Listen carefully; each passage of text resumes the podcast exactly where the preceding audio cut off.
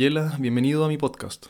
Antes de este podcast tengo un breve anuncio. Este sábado 22 de abril estaré en la Fundación Cultural de Providencia a las 11 de la mañana hablando sobre meditación y sobre la conciencia en un evento organizado por la editorial Penguin Random House en conjunto con la Municipalidad de Providencia. Habrán varios autores más, como Cristóbal Belolio, Andrea Cardemil, Mario Jamuy, entre otros, y luego habrá también firma y venta de libros en el mismo lugar. El evento es de entrada liberada hasta completar aforo para quienes lleguen, y si te interesa conocer autores o escuchar mi charla o alguna otra, es una buena oportunidad para un sábado distinto. Este podcast es una entrevista que tuve con Álvaro Mera del diario El Mostrador sobre meditación, psicodélicos y la conciencia en el contexto de mi libro. Álvaro es un practicante de budismo Dzogchen y ha incursionado en distintas técnicas de introspección, por lo que tocamos algunos puntos sobre todo este terreno que en otras conversaciones suelen mantenerse en las sombras. Espero que la disfrutes. Vicente, entonces, eh, como tú dices, hay un interés por entrar a esto por una búsqueda de autoconocimiento, ¿verdad?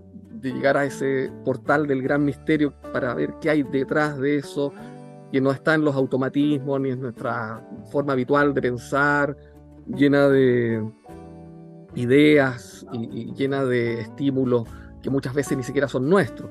Pero también hay mucha gente que llega a esto por el sufrimiento, por no poder tolerar más el sufrimiento, ¿no? Debido a una ruptura sentimental, una pérdida laboral, eh, simplemente depresión.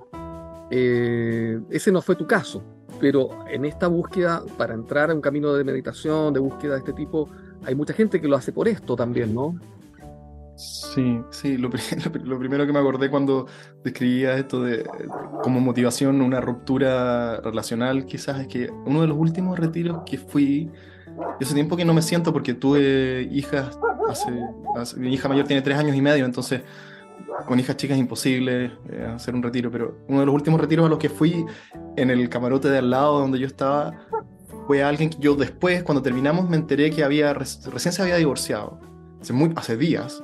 Em, y él todas las mañanas, a las cuatro y media que suena el gong, o a las cuatro de la mañana que te despiertan con un gong, se despertaba puteando, se, se levantaba de la cama puteando su, ¿cierto? la mala decisión que había tomado de venir a encerrarse con otros masoquistas a, meditar. Em, y, todos los días, ¿eh? no hubo ni un día en que no fallara, en que no fallara su eh, maldecir al, al, cosmos por su mala suerte. Pero sí, quizás la principal motivación de, de, ir a un ashram o de ir a un retiro de meditación o de ir a la selva a tomar ayahuasca o ¿cierto? de buscar alternativas que no están en la clínica ¿cierto? Santa María em, es que eh, sea haber tocado fondo, ¿cierto? una depresión, una ruptura, la muerte de alguien cercano, no saber cómo lidiar con el sufrimiento y buscar una alternativa que ofrezca una resolución distinta.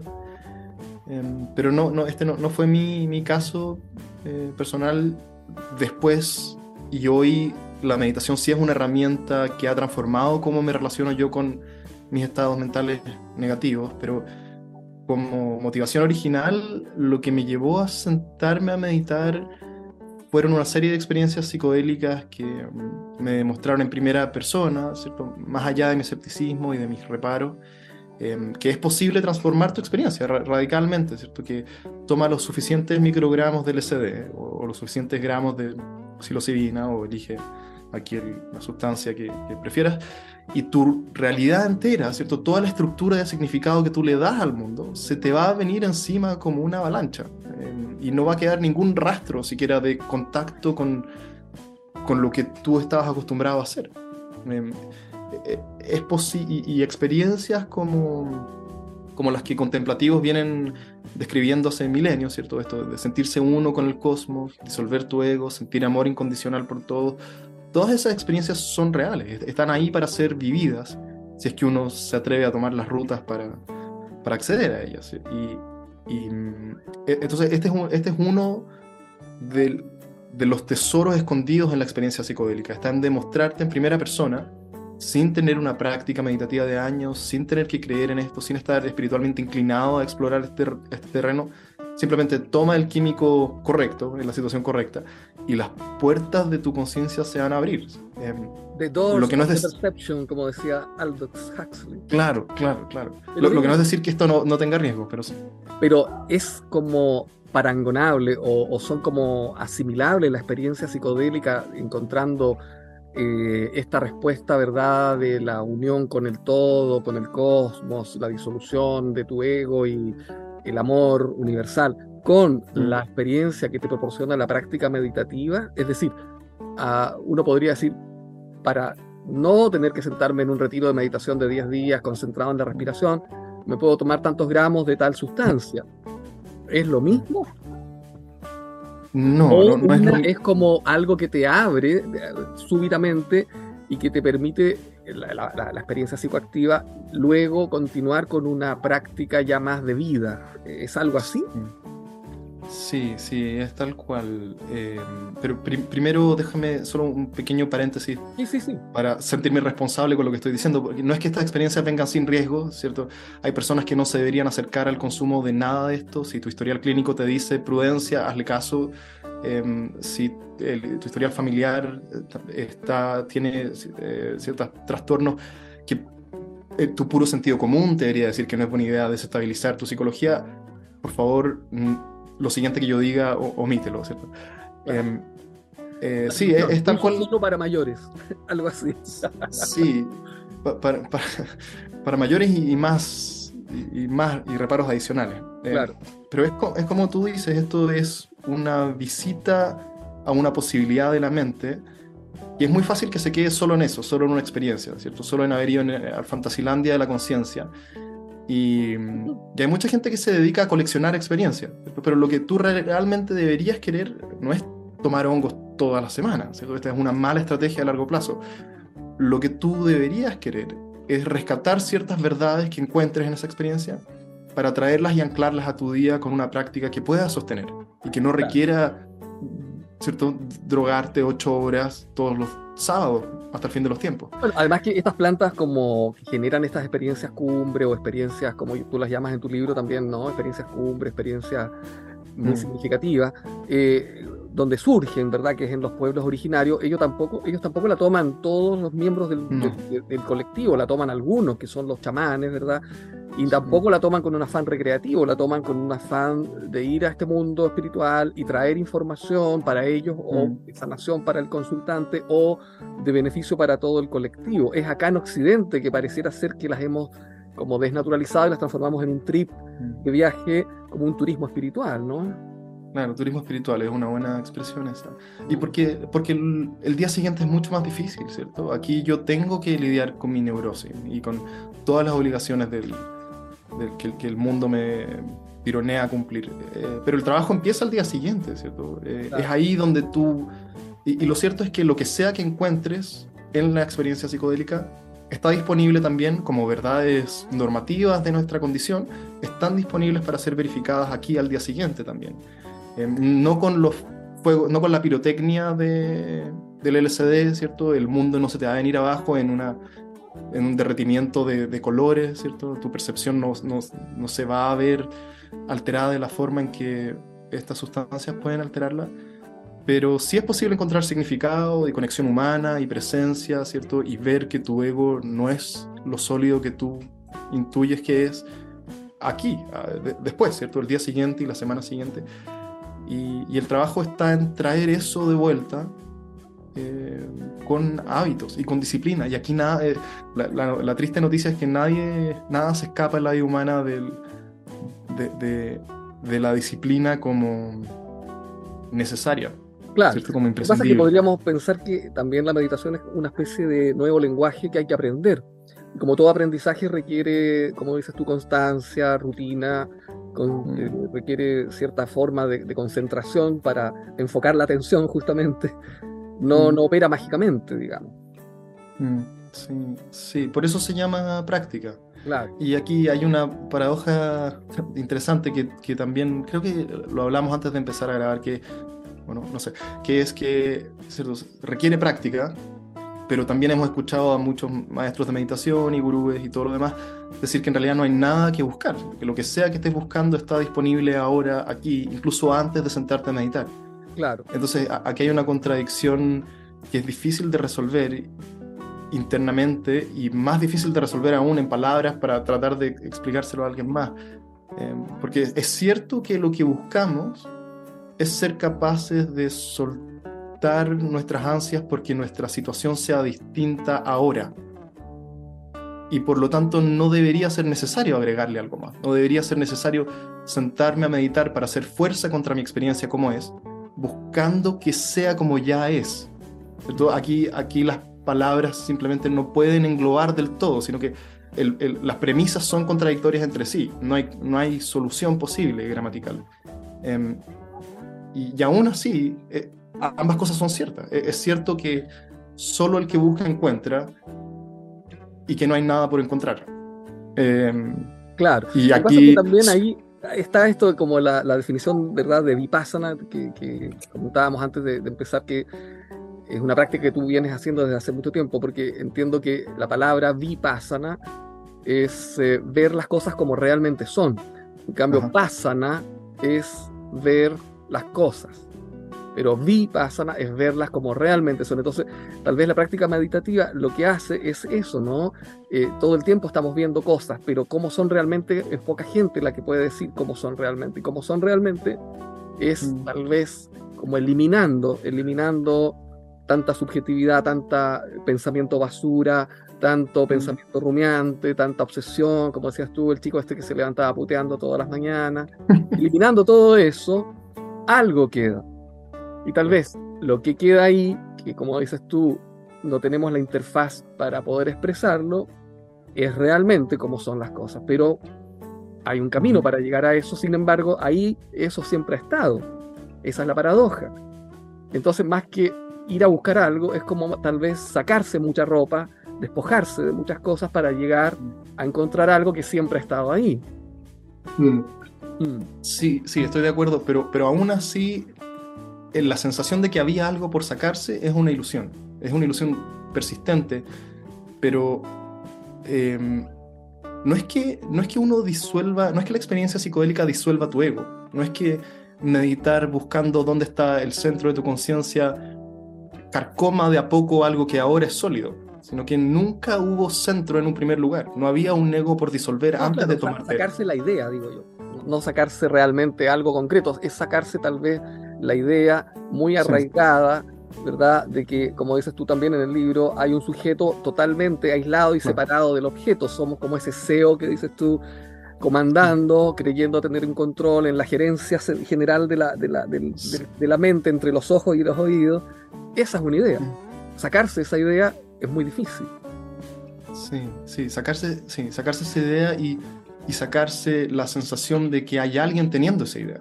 Es más dramático aún, es más dramático que dejar de, por ejemplo, yo puedo estar confundido sobre cuál es la capital de Australia, ¿cierto? Puedo pensar que es Sydney, pero es, es, más dramático, lo que estamos hablando es más radical que desaprender cuál es la capital de otro país o desaprender algo que pienso sobre mi historia, sobre mí mismo, sino que es eh, indagar qué es esa sensación que todos tenemos de que hay alguien, ¿cierto?, firmando mis pensamientos, alguien detrás de lo que pienso. En realidad no hay, no hay, nadie ahí teniendo ideas, lo único que hay son ideas que aparecen. Claro, eh, y, eso, esto es, muy contraintuitivo. En tu libro, claro, muy contraintuitivo. Tú decías, por ejemplo, como un ejemplo de esto eh, estamos hablando, el de que nadie es el autor de sus propios pensamientos. Los pensamientos suceden, emergen, ocurren, aparecen, desaparecen, pero podemos afirmar que son nuestros, podemos afirmar que los hemos producido, que hay cierta deliberación en ello. Entonces tú en el libro explicas bien ese punto y la conclusión, bueno, adelantamos un spoiler de, de este trabajo. No, no eres el autor de tus pensamientos. Entonces, claro, más dramático, no solo no eres el autor de los pensamientos, no hay ningún autor de nada. Claro, claro, claro. Es muy raro, ¿cierto? no solo es raro, yo diría que atenta contra la intuición básica desde que, desde que empezamos a pensar, pero además a algunas personas les resulta extremadamente eh, desestabilizante, ¿no? Muy, muy desestructurante pensar de que no solamente los pensamientos que yo pienso carecen de sustancia, que alguien lo puede mm. aceptar desde un punto de vista teórico, porque vemos tanto pensamiento absurdo que decir que todos los pensamientos no tienen sustancia puede que sí sea fácil de aceptar. Pero mm. ya de ahí a pasar al hecho de que ni siquiera tú creas esos pensamientos, ya. Y luego de pasar a eso, de que ya ni siquiera hay un autor de esos pensamientos, pasa como con esa chica que tú contabas en tu libro, ¿no? Que era esa novia que tenías, que no un nombre que era... Bueno, y cuando tú le comentaste algo así, se asustó, cambió de tema y casi, casi se acabó el, el buen momento que tenían.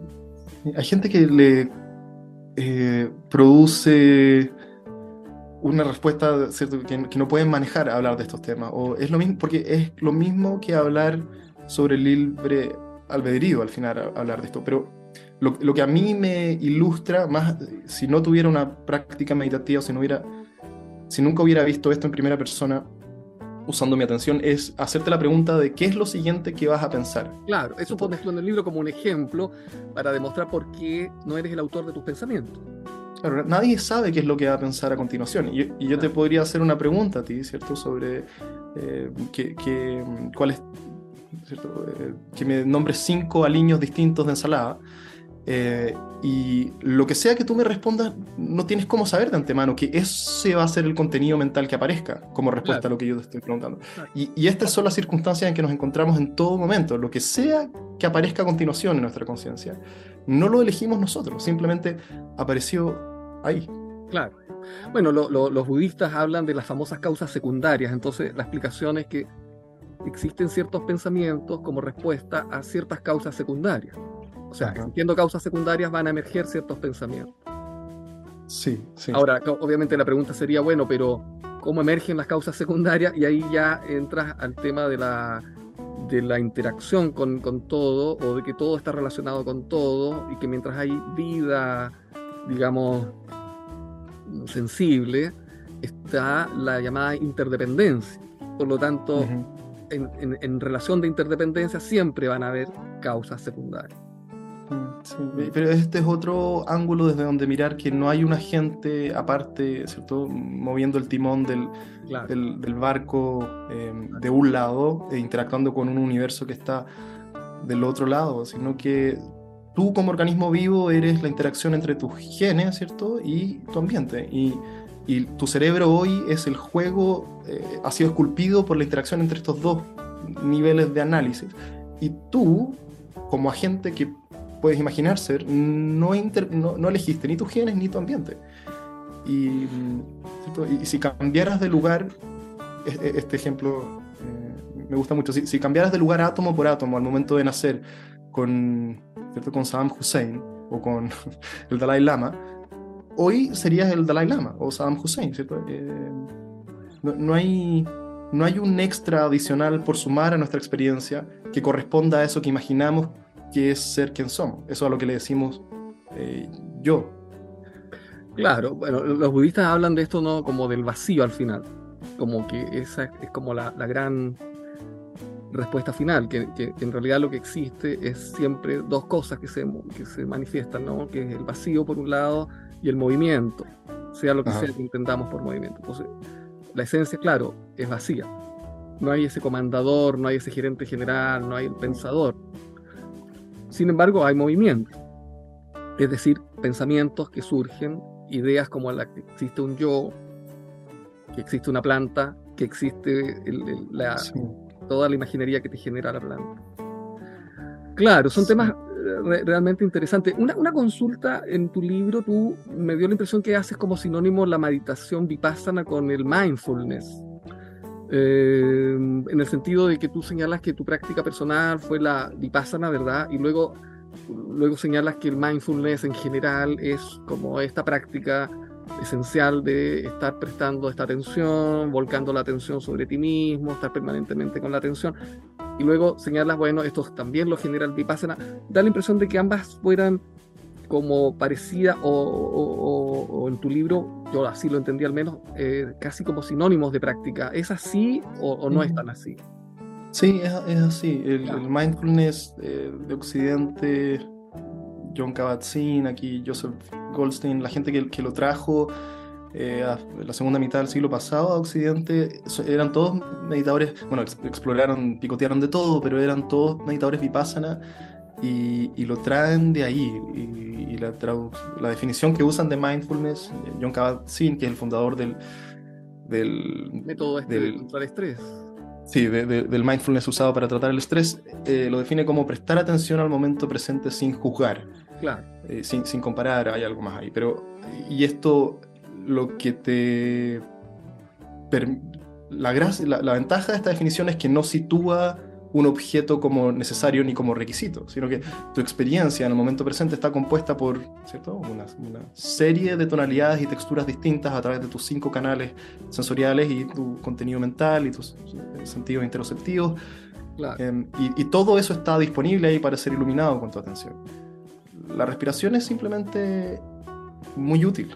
Em, pero sí, y, Vipassana eh, también hay, hay, distintas hay sutilezas entre distintas corrientes. Yo he hecho mis retiros Vipassanas todos con Goenka, que, que esto es Vipassana Theravada, y, y también empieza con la respiración para luego moverse a las sensaciones del cuerpo y ir agudizando tu atención como un pultero láser cada vez más, más fino y ver que las sensaciones de tu cuerpo no están hechas por nada sólido, sino que si tú prestas atención a un dolor, por burdo y grueso y doloroso que sea en tu espalda o en cualquier otra parte, una vez que tu atención es lo suficientemente fina, lo que encuentras ahí es un burbujeo de electricidad, ¿cierto? Y de una nube de sensaciones difusas em, que no tienen centro, que no tienen forma, que no tienen solidez.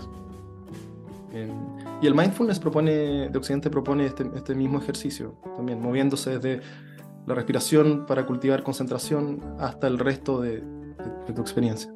Claro, claro. Sí, sí, sí, sí, sí. Oye, y Goenka es el mismo eh, maestro y sigue, eh, digamos, es, la misma corriente que, sigue como Noal Yuval Harari. Sí, también, sí. ¿Te encontraste con él en algún retiro o no? No, no, no, no. Ah. Eh, algunas personas medianamente famosas del mundo vipassana, pero no con, no con, no con eh, Harari.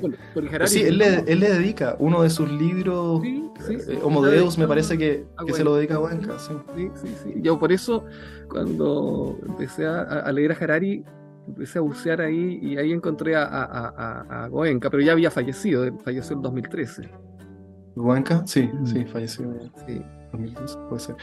Y el Harari hace un retiro de un mes todos los años. Ah, ya. De un mes, no de 10 días. De un mes, de un mes, todos los años. ¿Pero es un autorretiro o se va a algún lugar a.? Ah, no sé, no sé. No sé. Ya. ¿Y tú no es un meditador serio de muchos años. No, no, yo no he hecho retiros largos. No, tenía agendado uno y, y nació mi primera hija. Ah. Pero en algún momento, más adelante. Pero tú recomendarías hacer algún retiro así, tipo 10 días, ¿no? De, de Vipassana. En Chile se puede hacer eso ahora. Sí, eh, se puede eh, dama.org o dharma.org. Dama. Puta, me estoy pifiando acá. Y, y, lo recomendaría de nuevo con reparos parecidos a lo que dije sobre consumir psicodélicos. Si tu historial psicológico clínico dice prudencia, ¿cierto? Es mejor ser prudente. Hay personas para quienes la experiencia de ir a aislarse del mundo por 10 días en silencio es mucho. Entonces no es, no es para todos, pero uno si se siente mal se puede ir. Claro. Bueno, tú contabas eso muy honestamente en tu libro, ¿no? De que tu primera experiencia eh, tuviste ah, que retirarte a la mitad del, cuento. Sí, aquí hay una analogía útil, Álvaro, que quizás, quizás sirva como, como principio general y como recomendación universal es, buen, e, es útil decir que hacer ejercicio le sirve a todos, ¿cierto? Hacer ejercicio es bueno para todos, pero hay ciertas personas que pueden tener una lesión en su hombro, ¿cierto? Para quienes ir a jugar tenis y practicar el servicio no es la mejor idea. Claro. Hay ciertas personas que no deberían tratar de correr una maratón. Eh, y lo mismo aplica aquí. Como principio, es una buena recomendación universal decir que meditar probablemente te haga bien y sea, sea para mejor. Pero hay ciertas personas con lesiones, o con lo análogo a una lesión al hombro, quienes no deberían ni tomar psicodélicos, ni ir a encerrarse en un retiro de meditación, ¿cierto? Ni ir a hacer el camino sagrado de la montaña de no sé qué. Eh, sino que ahora en hay otros modos. Hay distinción ahí entre la intensidad, porque claro, tal vez los psicotrópicos sí eh, es, muy acertado, pero en la meditación yo creo que no es lo mismo un retiro intenso de 10 días con 10 horas cada día a practicar en tu casa tranquilo, intentar sentarte 5 minutos por lo menos para que tu mente empiece a quitarse. Yo creo que esa es una recomendación que sería universal y, y muy saludable, que no es lo mismo evidentemente que un retiro intenso. Y bueno, Vicente, yo creo que hemos agotado bastantes temas. Creo que quedaría tal vez el otro que tú tocas, el último, que es el del trauma y las redes sociales. Quedaría para quizás una conversación muy extensa. Tal vez sería bueno mm. pensar que mm, no es un obstáculo insalvable que eh, reconozcamos que estamos todos bastante adictos a la tecnología actual, a las redes sociales, a las pantallas, a las WhatsApp, TikTok, eh, Facebook y, YouTube, Instagram y quizás cuáles otras, pero que no es eso un obstáculo insalvable para poder continuar una práctica o, emprender por primera vez una práctica de este tipo. ¿Cómo, cómo lo ves tú eso? ¿Qué, ¿Qué, le dirías tú a alguien que se siente muy enganchado y que no tiene todavía herramientas para salir de ese enganche, pero que quiere salir de ahí? Sí, es un problema enorme que tenemos entre manos, sobre todo con generaciones más jóvenes incluso que, la mía. Em, lo primero es que no es culpa individual de nadie verse atrapado por el teléfono ¿cierto? por más horas de las que nos gustaría. El promedio de horas en Chile entre gente menor de 30 creo que son 5 horas y media de uso de, de celular al día. O es algo no lejano a eso. Lo que es una locura. Em, y, lo primero por reconocer es que no es culpa de nadie, sino que los ingenieros y diseñadores detrás de nuestras plataformas son algunas de las mentes más brillantes del mundo haciendo su mejor esfuerzo con los mejores sueldos y los mejores incentivos que el mercado tiene por ofrecer para capturar nuestra atención por el mayor tiempo posible y mantenernos ahí, eh, volviendo una y otra vez. Entonces el juego está arreglado, ¿cierto? Esto es como ir al casino y pretender ganar, pero el casino no es 51% de probabilidades de ganar, sino que es 95, no sé. Eh, y lo primero está en sacarse un poco el peso encima y reconocer que solo a través de voluntad es muy difícil regular el uso del celular. Sobre todo si eres ciertas generaciones bueno, más chicas que las mías que nacieron con un iPad eh, en, la casa. Em, y entonces el, el cambio me parece que central aquí tiene que ver con reconocer la importancia de nuestro contexto y no pretender que sea solo un juego de voluntad. Si yo realmente quiero usar menos mi celular, no puedo depender de mi decisión de hacerlo, sino que tengo que organizar mi casa, mis espacios, mi vida de una forma que, que el teléfono esté menos visible, ¿cierto? que lo ponga en modo avión a ciertas horas, que no entre el dormitorio principal. Aquí hay que diseñar una estrategia propia, pero, pero no tengo solución. hace poco leí en internet también un artículo de las estadísticas de autolesiones en adolescentes en los últimos 20 eh, años. Y el 2012-2013, cuando los smartphones con cámara central, eh, con cámara frontal, perdón, aparecen en el mercado, ¿cierto? Que es la cámara de la selfie. aumentan las lesiones. Eh, aumentan las autolesiones en adolescentes, pero de manera brutal, o sea, claro, porque se las pueden y las, pueden subir a la red. Claro, y, empieza todo el juego de la selfie, de la autopromoción a través de cómo me veo y, y, cómo el mundo me juzga. Y esto afecta sobre todo a las niñas, a las mujeres jóvenes y niñas, eh, y aquí no sé, no, no sabría decirte. Eh, yo tengo tres hijas chicas y, y, me preocupa mucho cuando tengan 15 eh, o antes, ¿cierto? ¿Cómo, ¿Cómo, manejarlo? No, no tengo solución. ¿Tú, ¿Tú, tienes hija, me dijiste? Sí, yo tengo tres, cuatro, pero las dos más chicas ahora tienen cuatro años y once años y y las dos pasan su tiempo con, pantalla. La mayor ya quiere tener plataformas sociales, redes sociales, se los estamos tratando de chutear hacia, hacia el futuro, pero es un tema, a tal punto que el propio colegio ha contratado ah, afortunadamente gente que, que, ha venido a dar charlas. Hay un tipo que se llama Daniel Halper, creo que. Sí, sí. Tema y, y, nos ayuda un poco como papá al colegio también. Pero es un tema, es un tema y, y no es fácil porque los mismos adultos en el 99% estamos enganchados. Claro. ¿Y cómo le vas a decir tú con qué cara al hijo, oye, ¿cómo se te ocurre estar enganchado? O sea, mínimo de coherencia. Así que es muy complejo el tema. Muy complejo. Muy complejo.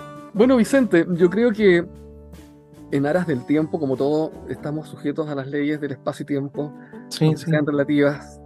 Eh, te agradezco muchísimo el que hayas podido estar con nosotros hoy día conversando sobre tu libro Meditación para escépticos, que aquí lo voy a volver a poner, de, publicado recientemente por la editorial Vergara, que en realidad es una filial de Penguin Random House en Chile y eh, muy recomendable. Eh, yo creo que es un tema que a todos nos apasiona, la mente y también quiénes realmente somos o más bien quiénes realmente no somos.